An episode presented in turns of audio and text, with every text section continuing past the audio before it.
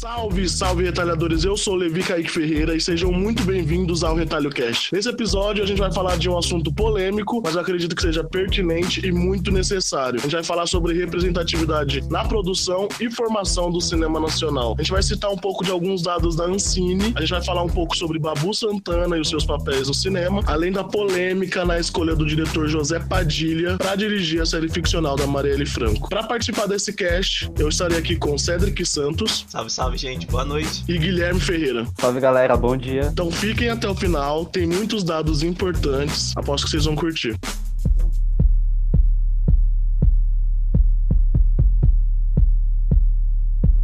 Bom, Antes de mais nada, eu gostaria de falar com vocês com relação aos dados mais recentes que a gente tem da Ancine, da presença de negros nas produções brasileiras. Eu vou editar esses dados para vocês e depois a gente vai comentar isso. Prestem bastante atenção no que eu vou falar, que a gente vai fazer algumas observações que são muito necessárias e muito importantes e talvez até reveladoras para vocês. Essas informações que a gente tem foram divulgadas em 2018, mas esses dados são de 2016. Isso é o mais recente que a gente tem com da Ancine. Acredito que não tenha mudado muito, né, de lá para cá, mas enfim, só para deixar vocês informados. Com relação à representatividade negra e de gênero no cinema e na formação do cinema brasileiro, em 2016, nenhuma mulher negra dirigiu, roteirizou ou foi responsável pela produção executiva de longas comerciais, tá? A gente é, deixa claro que esses dados com relação a longas comerciais, porque tem muito longa independente, coisas que não foram para a parte comercial que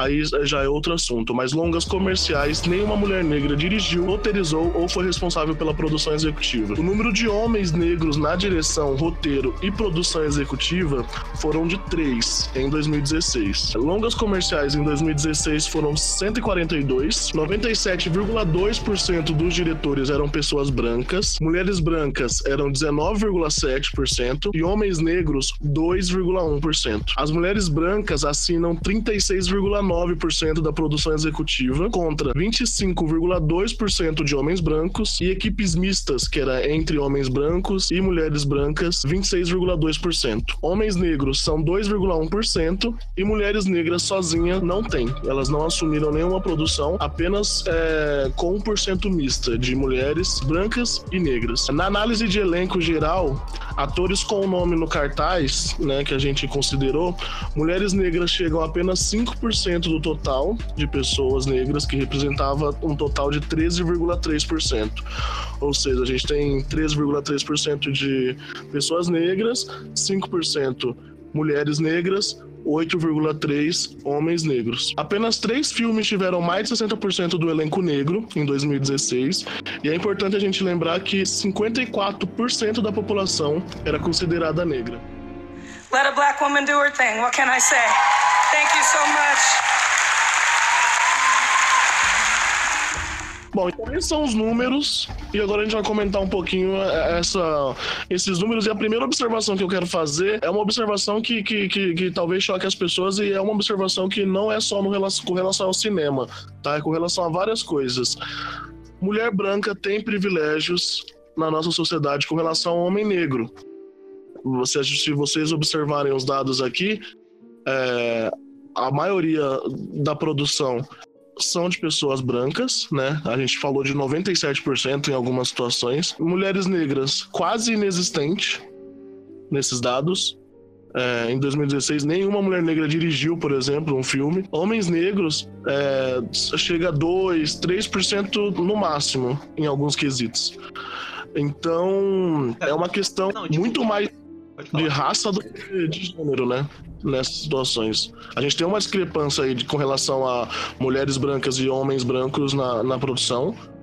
Isso, isso é claro. Em alguma, e, e assim, é até interessante porque, assim, com relação à, à produção executiva, mulheres brancas é, têm um número maior do que de homens brancos. É isso que eu queria comentar também. Que apesar de tudo, ter várias diferenças em outras partes entre mulheres brancas e homens brancos, ter uma diferença ainda muito grande. O número de mulheres brancas trabalhando na indústria é muito maior do que o número de homens brancos que são chegam mais perto, mulher, mulheres negras que basicamente não existem na, produ na, na produção de longas.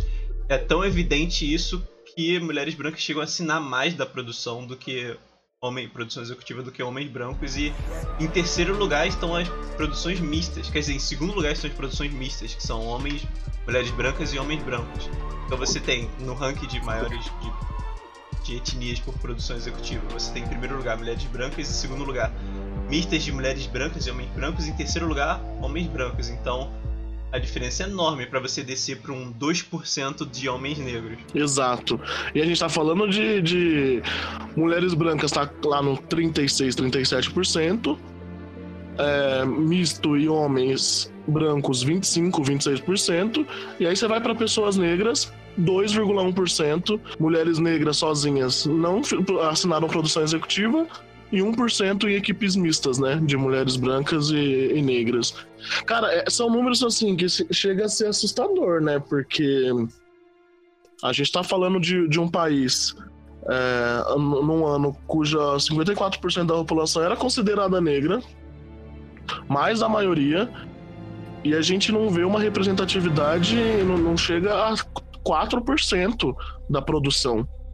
Você né? imagina e você imagina que pelo menos em atuações, em elenco, você teria um número mais mais próximo, em geral, mas 13 por 13,3% de atores negros que aparecem no cartaz é muito pouco também. Muito pouco. O problema disso tudo é que falando né, necessariamente da produção, se a gente não tem produções negras, isso influencia e impacta diretamente na, na escolha de atores e na, na escrita de roteiros se a gente tem uma, uma produção que é, é totalmente branca, é, são pessoas brancas que escrevem, são pessoas brancas que são responsáveis pelos filmes.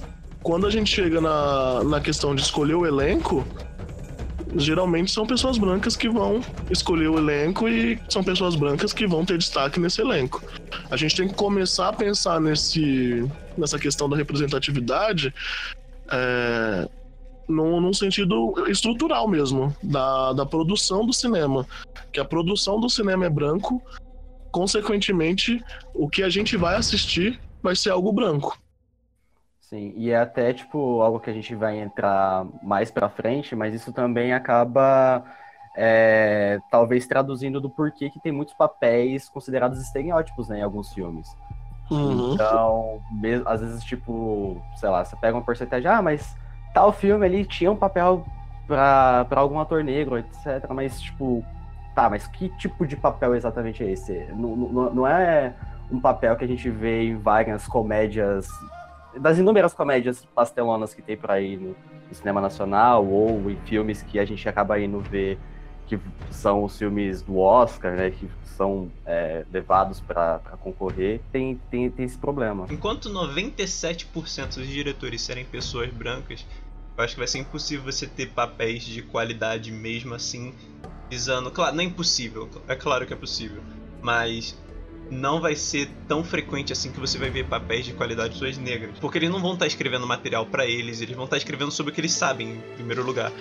Em caso você vai ver negros, por exemplo, em filmes de estereótipos, onde a gente vê, tipo, quando a gente pensa em algumas das grandes atuações de atores negros, a gente pensa em Cidade de Deus e filmes do tipo, onde você imagina eles fazendo estereótipos de favelado, bandido e coisas do tipo, coisas similares. É, é, é como a sociedade, como a branquitude enxerga a negritude na sociedade e ela reflete isso no cinema. O cinema ele não reflete a realidade. Ele reflete a visão branca da realidade. E é uma visão branca racista, é uma visão branca que, que, que vê o negro é, em papéis de quando não é uma pessoa que comete crimes como um assaltante, né, alguma coisa do tipo, ele é um vilão. Ele é mau, ele é bravo. Enquanto a gente tiver essa pouca representatividade na produção, isso não vai, a gente não vai ter uma, uma representatividade na, na atuação. E, e é muito louco porque a gente tá falando de um país em que a gente tem nas artes principalmente que aparenta ser um, um, local mais democrático, uma participação negra bem forte até. A gente tem grandes atores negros, a gente tem uma representatividade negra né, em novelas e coisas do tipo. A gente tem uh, um número significativo de pessoas negras é, disponíveis para trabalhar. Só que elas não são chamadas, né? Infelizmente, elas não são chamadas e se você tem uma, uma estrutura de sociedade que tem esse, esses números tão discrepantes e nada nada é dito, nada é feito, nada acontece, é, mesmo com maioria negra, a gente não vai conseguir mudar essa realidade tão cedo. Eu fiz 43 filmes. Foi mais de 15 novelas, mais de 20 peças. Quer saber quem é o Babu? Dá um Google. A gente tá num momento de, de Big Brother, todo mundo tá comentando sobre Big Brother.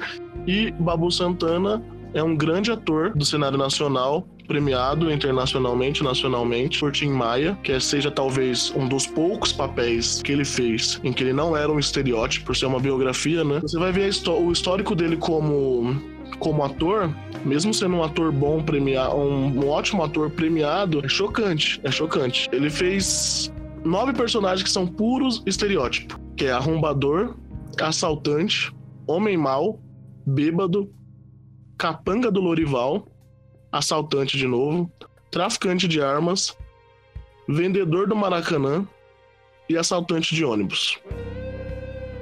Esse, essas são as descrições dos personagens que a gente encontra no Wikipedia. Se vocês entrarem no Wikipedia do, do Babu e ver a descrição de, do, dos personagens dele, vocês vão ler exatamente isso que a gente tá lendo. É interessante ver que nem nome eles têm, né? São ah, é? personagens sem nomes, o mais é... Figurantes quase, né? Tipo, figurantes baseados em estereótipos. É, basicamente figurantes. E aí ele tem alguns personagens que têm apelido baseado em estereótipo, estereótipo da aparência dele. Que às vezes é, ele é, é birão, tá ligado, óbvio, montanha, carniça, boca vedo, coisa ruim, boi, já é, sanhaço. Sempre são apelidos é, de personagens dele que não tem nome, tem só esses apelidos que são baseados em estereótipos do, com relação à aparência dele. É, só lembrando que esses são só na TV, né? Esses são só personagens No cinema, ele, ele tem sete personagens que não tem nem nome. A gente pode citar alguns personagens dele. Ele é o carneceiro do DOPS. Duas vezes ele foi pastor, que daí já, já, já destoa bastante, né? Ele é pastor, já é um avanço. Mas ele já foi chefe do morro, é, policial do hospital, pai do Tiago, guarda Adelair, oficial militar. Como protagonista, ele fez Tim Maia e o filme Mundo Cão. É onde ele interpreta Antônio Santana. Antônio Santana. E alguns personagens ele só tem apelido, que é Ca Caolho, Pistola, Pingão e Buidiu. Eu me assustei bastante quando eu fui procurar toda a filmografia do Babu e, tipo, vi vários personagens assim, tipo, sequer tem nome. E é válido ressaltar que quando a. Tipo, beleza, ele foi protagonista de Tim Maia. Na televisão, o único papel de protagonismo dele foi no, no, no filme Tim Maia que a Globo editou, né, pra se transformar numa série. Uma minissérie. Só que aí você. Isso, em uma minissérie. E só que aí você vê como que realmente pessoas brancas por trás acabam distorcendo algumas coisas, porque tem um momento do filme de que, não que o filme também não tenha sido feito por pessoas brancas, mas a televisão foi gritante, algo na edição. Tem um momento lá onde o Roberto Carlos ele é claramente escroto com o Tim Maia. E, tipo, na televisão eles editaram isso e ficou parecendo que o Roberto Carlos ele ajudou o Tim Maia na, no crescimento da carreira. Ele foi essencial para o Tim Maia ter explodido e tal, quando claramente isso não aconteceu. Tipo, é, tem vários relatos de como que os dois eles não se deram bem, o Tim Maia tipo, odiava o Roberto Carlos. Você vê como que houve uma manipulação, entre aspas, aí na, através dessa edição. Até na biografia, né? Tem uma. Em algo, uma história, um, uma cinebiografia, a gente tem esse tipo de manipulação. E, e, é louco, né? Porque a gente tá falando de um ator que, que, é, que é muito versátil, um ator muito bom, e ele tá fadado a esses personagens é, extremamente estereotipados ou a personagens cuja aparência não tem como desvencilhar dele, como no caso do Tim Maia. Porque se o Tim Maia, se houvesse qualquer chance de colocar um ator branco no lugar do, do Babu para interpretar o Tim Maia, eu acredito que a branquitude não iria pensar duas vezes. E é louco, porque quando a gente, a gente vê o Babu no, na, no Big Brother falando sobre ele, né, desempregado, com dívidas, e a gente vê o histórico dele como ator, um ator tão bom, passando por isso, em contrapartida, alguns atores brancos que não chegam a interpretar metade do que o Babu interpreta e ter metade do histórico que o Babu tem, não ficam sem trabalho. Eu vi também é outro que a gente vai entrar depois, mas eu vi várias pessoas perguntando às vezes, ah, mas por que que uma história precisa realmente ter pessoas negras? Por que que isso é importante? Tipo, nesse, nessa hora a gente realmente vê por que que é importante, porque talvez um negro saberia escrever um papel perfeito pro Babu em várias situações. Sim. Então, e como a gente vê, tipo, vários dos papéis dele são de produções brancas, então acaba escrevendo um estereótipo para ele, não sabe explorar exatamente, é, não sabe explorar bem a capacidade dele como ator. Então, aí eu, ele fica assim, tipo, sem, sem, sem muitas possibilidades, sem muito protagonismo. E, poxa, o cara ele é premiado, tipo, ele foi premiado cinco vezes é, na, na carreira, ele foi três vezes premiado pelo filme Estômago e duas vezes pelo Tim Maia. É, o Tim Maia, inclusive, um filme que teve, tipo, fez um circuito fora do Brasil e... Caramba, por que, que vocês não, não, não por que, que não queriam papéis para ele se destacar, sabe? Não tem como explicar É. isso, hein? é racismo. E vale tocar também o fato de que você tem atores negros que são famosos e conseguem ter papéis hoje ainda. Mas você tem que analisar por um lado de que como é que é o biotipo deles também. O Babu, ele é negro, isso é, impacta bastante, mas ele também não pode fazer um galã ou algo do tipo, até pelo corpo dele e a maneira como ele. a aparência dele, ele não consegue dar esse tipo de papel pra ele, mesmo que queiram só pra ter um token ou se. só pra aquela. às vezes em caso de representa- representatividade é, mais forçada, assim, digamos assim, onde eles não pensam no papel pro negro, mas eles só jogam o cara lá pra não serem criticados ou coisas similares. Então, então, claro que o Lázaro Ramos também é um grande ator, inclusive ele fez Mundo Cão junto do Babu. Ele é um grande ator, mas ele consegue ser escalado mais facilmente que o Babu por causa disso, por causa da aparência também. Apesar de você for analisar a carreira do Lázaro Ramos e de um cara que tava sempre junto com ele, que é o Wagner Moura, e tem diferenças muito grandes entre como a carreira dos dois avançou. É, é, exato, essa, essa parte do de não conseguirem escalar o Babu como o galã é uma é uma é uma, é uma coisa real, porque o negro é, vez ou outra a produção decide que vai ter alguns negros participando do, participando do filme, né? E quais são os negros que são escolhidos, né? Eles têm alguns, alguns negros que podem ser escolhidos. E o Babu foge desse, desse padrão de atores negros que eles consideram elegíveis para fazer alguns tipos de papéis. O que diminui ainda muito mais o, o- as possibilidades para ele. Né? A gente tem um elenco majoritariamente branco. E aí eles, nossa, tá muito branco isso aqui, né? Não vai, não vai pegar muito bem. Vamos colocar um negro. E aí eles têm alguns negros que são elegíveis para esse tipo de coisa e outros não. Então não é nem por pensar realmente na representatividade, né? Às vezes é só pra não pegar muito mal, é, colocar um negro no elenco e aí acontece isso. Coloca mais uma vez o negro e a negra é, nessa postura de quem tem ali a cor de quem rouba, a cor de quem mata, a cor de quem trafica.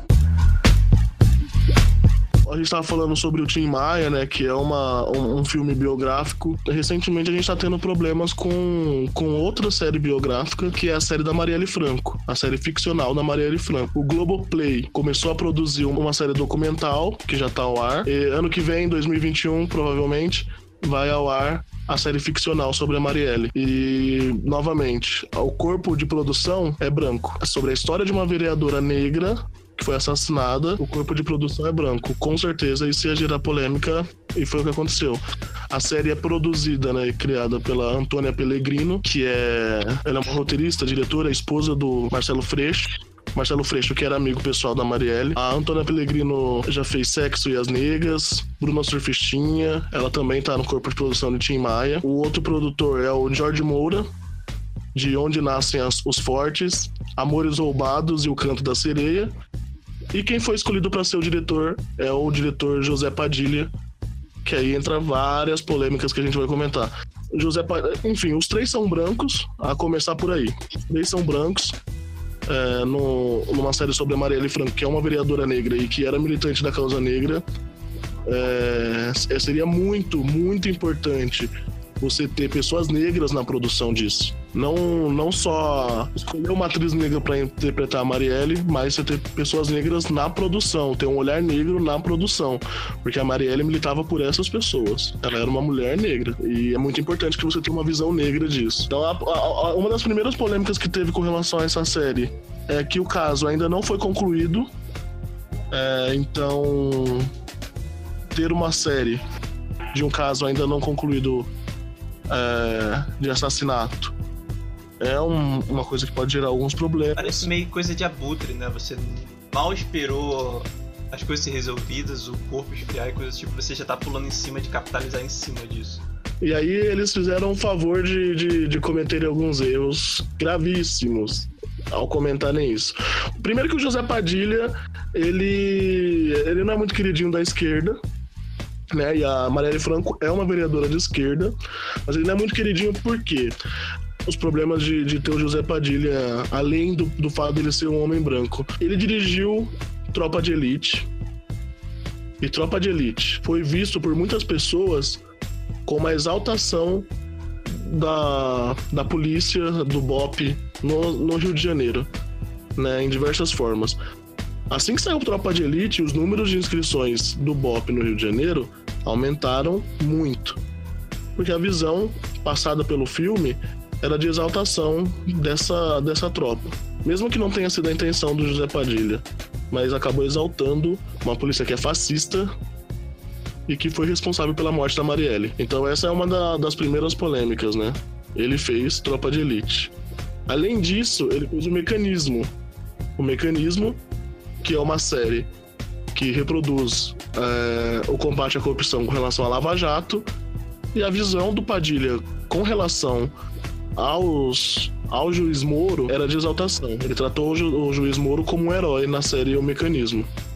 E a gente e tem várias relações entre a morte da Marielle e a família Bolsonaro, as brigas e, e desavenças entre a família, a família Bolsonaro é, e o PSOL e o partido da Marielle, pessoas envolvidas e, e o juiz Moro e enfim, você tem um homem branco com essa visão de fatos dirigindo a série da Marielle Franco. É complicado, né? Seria tipo pedir pro Haddad dirigir uma biografia do Bolsonaro ou algo do tipo. e é bem interessante você ligar o fato da produção ser branca, porque é complicado. Ela é uma mulher negra que lutou por isso a vida toda, provavelmente morreu por causa disso. E você vê colocarem uma visão completamente branca da vida. Mesmo caso a Antônia Pellegrino que seja tenha sido amiga dela, é, você não vai ter aquela visão mais próxima da, de como foi que as coisas aconteceram. Qualquer negro possa sentir sensações similares de que ele tem vivido histórias similares a dela e você não tem nenhuma dessa visão mais íntima. E, tipo, de qualquer forma, esse filme vai, pare vai parecer muito superficial. É... Porque você não tem como, eles não tem. O José Padilha ele é um homem branco a vida toda dele. Como é que ele vai passar a visão dela sobre o que ela lutou? É, apesar de. Contando também que os dois têm visões políticas completamente diferentes. E tem gente que pode falar, não, que você não mete política com arte. Não, não é isso. Política tá ligada com arte sempre, a arte você vai ter sempre a visão da pessoa lá. Então, não sei, eu não acho certo. É, não é o tipo de produção que eu gostaria de ver. Eu não acho que é uma produção que faria é, justiça a tudo que ela lutou e viveu.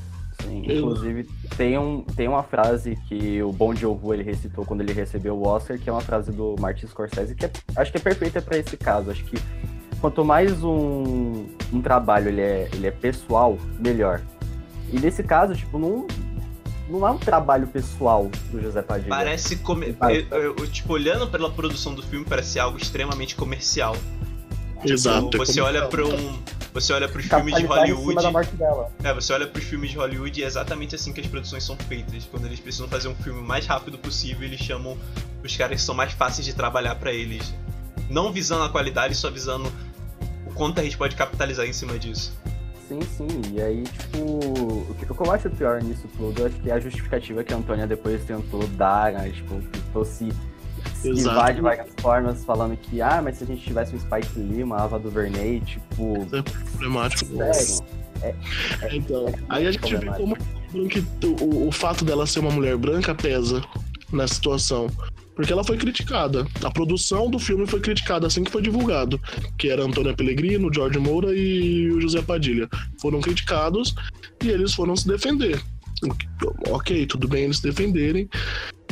E aí começou, né? A... Aí, aí, aí pronto, aí descambou, porque a Antônia Pellegrino deu uma entrevista para o UOL e ela justificou o fato dela não ter encontrado, é, não ter chamado um diretor negro para dirigir ou uma mulher negra para dirigir. A Antônia Pellegrino ela comentou que ela precisava de pessoas que tivessem é, um grande nome e um bom trabalho no cinema e que como é uma série sobre uma, um assunto que ainda está rolando, né? ainda está sendo investigado, ainda tem muitas coisas, muitos mistérios envolvidos, ela precisava de alguém que não morasse no Brasil e que, que não fosse sofrer nenhum nada é, ao denunciar o caso, ao, ao, ao, contar a história, né? E ela pensou no José Padilha, porque ele não mora no Brasil, e ela pensou no Rodrigo Teixeira, que, que é um grande produtor também brasileiro, só que ele não estava disponível. E aí ela comentou que se o Brasil tivesse um Spike Lee ou uma Ava DuVernay, as coisas seriam mais fáceis. É um é extremamente feliz. Tipo, eu garanto para ela que no Brasil não tem um pode não ter um Spike Lee ou Ava DuVernay por falta de oportunidade. Você olha os Exato. números 2%, como é que você vai achar alguém assim? E, e, eu tenho certeza que no Brasil também não tem um Martin Scorsese, não tem um Tarantino, não tem vários outros é, diretores brancos de extremamente de extrema qualidade que fazem filmes. E, e se for por isso, não teria filme no Brasil, porque a gente não tem ninguém ao nível. Não é uma justificativa aceitável. Não, e aí é problemático porque eu me pergunto, o que, que ela quis dizer com isso? Ela quis dizer que não existem negros com qualidade para poder filmar a série, ou ela quis dizer que o José Padilha tem o mesmo nível que Spike Lee e Avador. Nossa, eu acho que o, acho, o que vale sobre o padrão de beleza que a gente falou sobre anteriormente, também vale, acho que como que, para você oferecer um trabalho a um negro dentro do cinema, tipo, ele precisa ser o cara, tipo, precisa ter o nome. Acho o excelente, né? Tipo, é, precisa, precisa ter um grau de excelência enorme, senão, não, não, não é muito bom, vem aqui qualquer branco que tiver disponível no mercado e é isso, beleza. Exato. É, você tem um diretor qualquer coisa como Padilha, e sinceramente, Tropa de Elite eu gosto bastante dos dois Tropas de Elite, mas depois disso ele fez basicamente nada. Eu assisti Robocop, inclusive, é um filme que eu odeio, e você querer colocar ele nesse nível citar Spike Lee e Ava e tentar colocar meio que ele nesse nível, tipo, é extremamente de mau gosto e, sei lá, falta noção da realidade para ela de, sobre bastante coisas a respeito. A justificativa Sim. do diretor não, não morar no Brasil eu acho aceitável, eu acho bem aceitável. Se ela tivesse terminado aí, eu falaria, tudo bem. Não sou, ainda não sou, ainda não concordo com isso, mas eu acho uma justificativa aceitável. Mas completar com isso é basicamente ela dizendo: não tem nenhum negro que seja bom o suficiente para dirigir, então dei pra esse cara. Obviamente, essa fala da, da Pellegrino pegou muito mal, ela foi muito criticada no Twitter e, e ela veio a público esclarecer tudo isso e novamente mostrou que ela é uma mulher branca. É, abre um parênteses sobre o que ela disse. Sobre a frase infeliz. No Brasil não tem um Spike Lee.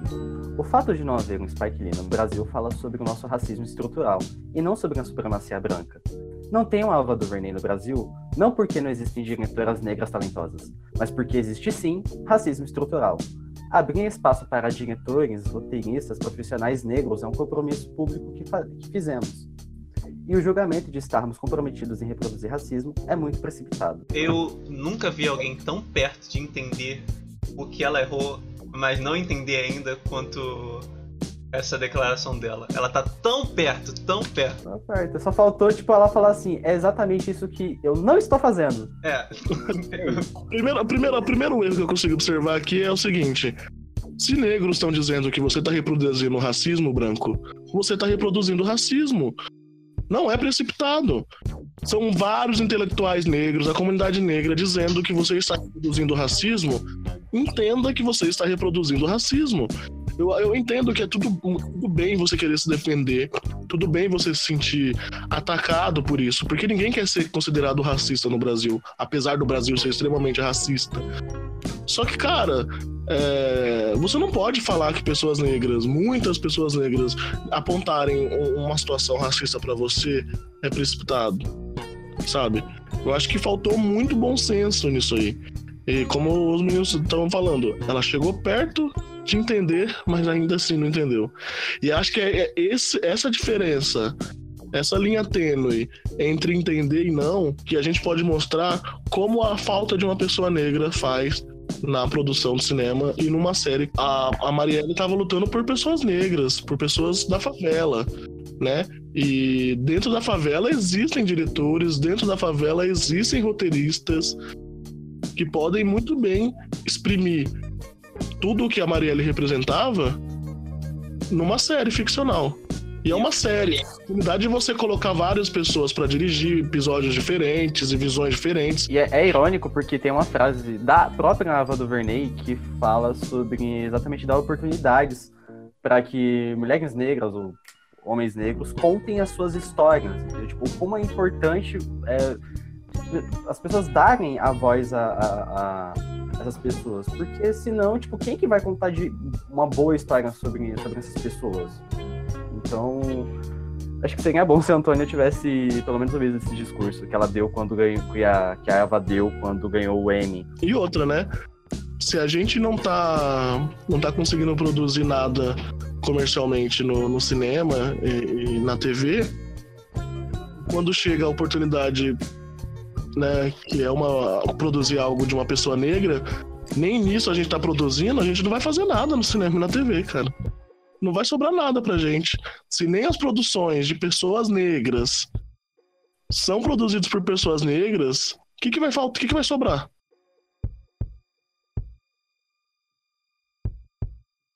A família da Marielle Franco comentou o assunto. Muito, é, algumas pessoas né, falaram: ah, como que eles deixaram isso acontecer? A Aniele comentou que ela foi é, informada sobre a série, mas chegaram para ela com o produto pronto, é, que seria feito com ou sem o aval dela, no caso. E ela comentou que ela vai, vai sim tentar que a voz da Marielle alcance o máximo de pessoas e que ela vai é, tentar ficar próxima da série para que nada seja deturpado e nada saia nada desonre a memória da Marielle. E ela comentou que ela gostaria que fosse produzido por pessoas negras, pessoas da favela, e que a, o fato dessa série existir não exclui o fato de que futuramente possa existir uma série oriunda da favela para contar a história da Marielle e de onde ela era por pessoas negras e mulheres negras principalmente. Mas o que, que o que, que a gente está querendo concluir com esse podcast? O que a gente está querendo mostrar para vocês é justamente isso. Que pessoas negras não estão trabalhando no cinema, não estão trabalhando na produção. A gente geralmente fala sobre é, representatividade na tela em si, né, nos atores.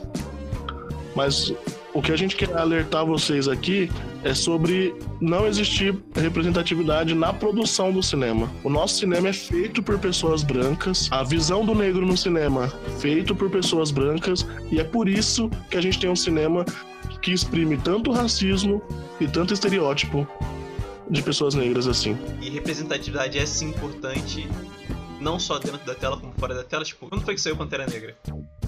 2018. 2018.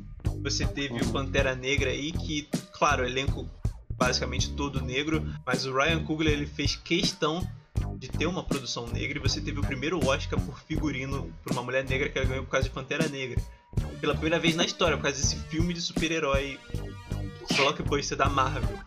Então, representatividade fora da tela é extremamente importante. Com representatividade fora da tela, você vai ter histórias melhores e mais reais sobre negros, você vai, ter, vai dar mais oportunidade para eles também. Exato. E até é ótimo você utilizar o exemplo de Pantera Negra, porque tipo, a gente vê como que isso, além de dar empregos para várias pessoas negras tra trabalharem na produção, tipo, resultou que o filme ele foi um sucesso estrondoso de bilheteria nos Estados Unidos, tipo, é, tirando o Vingadores Guerra Infinita e Ultimato, tipo, é a maior bilheteria da Marvel nos Estados Unidos.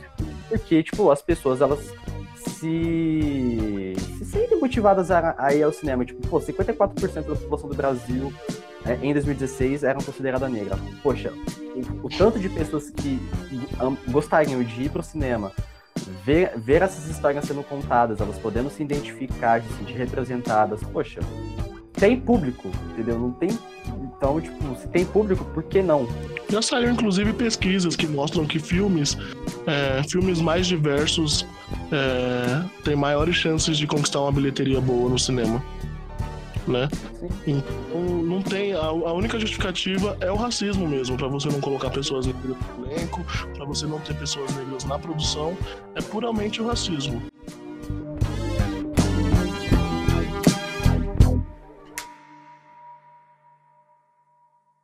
Bom, então é isso, galera. Eu espero que vocês tenham gostado desse cast. Se vocês quiserem nos acompanhar nas redes sociais, vocês podem seguir o Twitter, o Retalho, eu, Levi Kaique Ferreira, tô como arroba Levi Kaique. Eu no Twitter estou como arroba jazzy underline RC. Eu no Twitter estou como Dio underline Ferreira. E fiquem ligados aqui, porque a gente vai postar semana que vem um cast um pouco menor e na outra semana um cast mais elaborado. A gente está sempre trabalhando dessa forma. Numa semana um cast é, com notícias da semana ou comentando alguma coisa mais tranquila e na outra semana um teste com uma pesquisa, um teste com uma pesquisa um pouco mais profunda, um assunto mais delicado. Beleza? Até a próxima.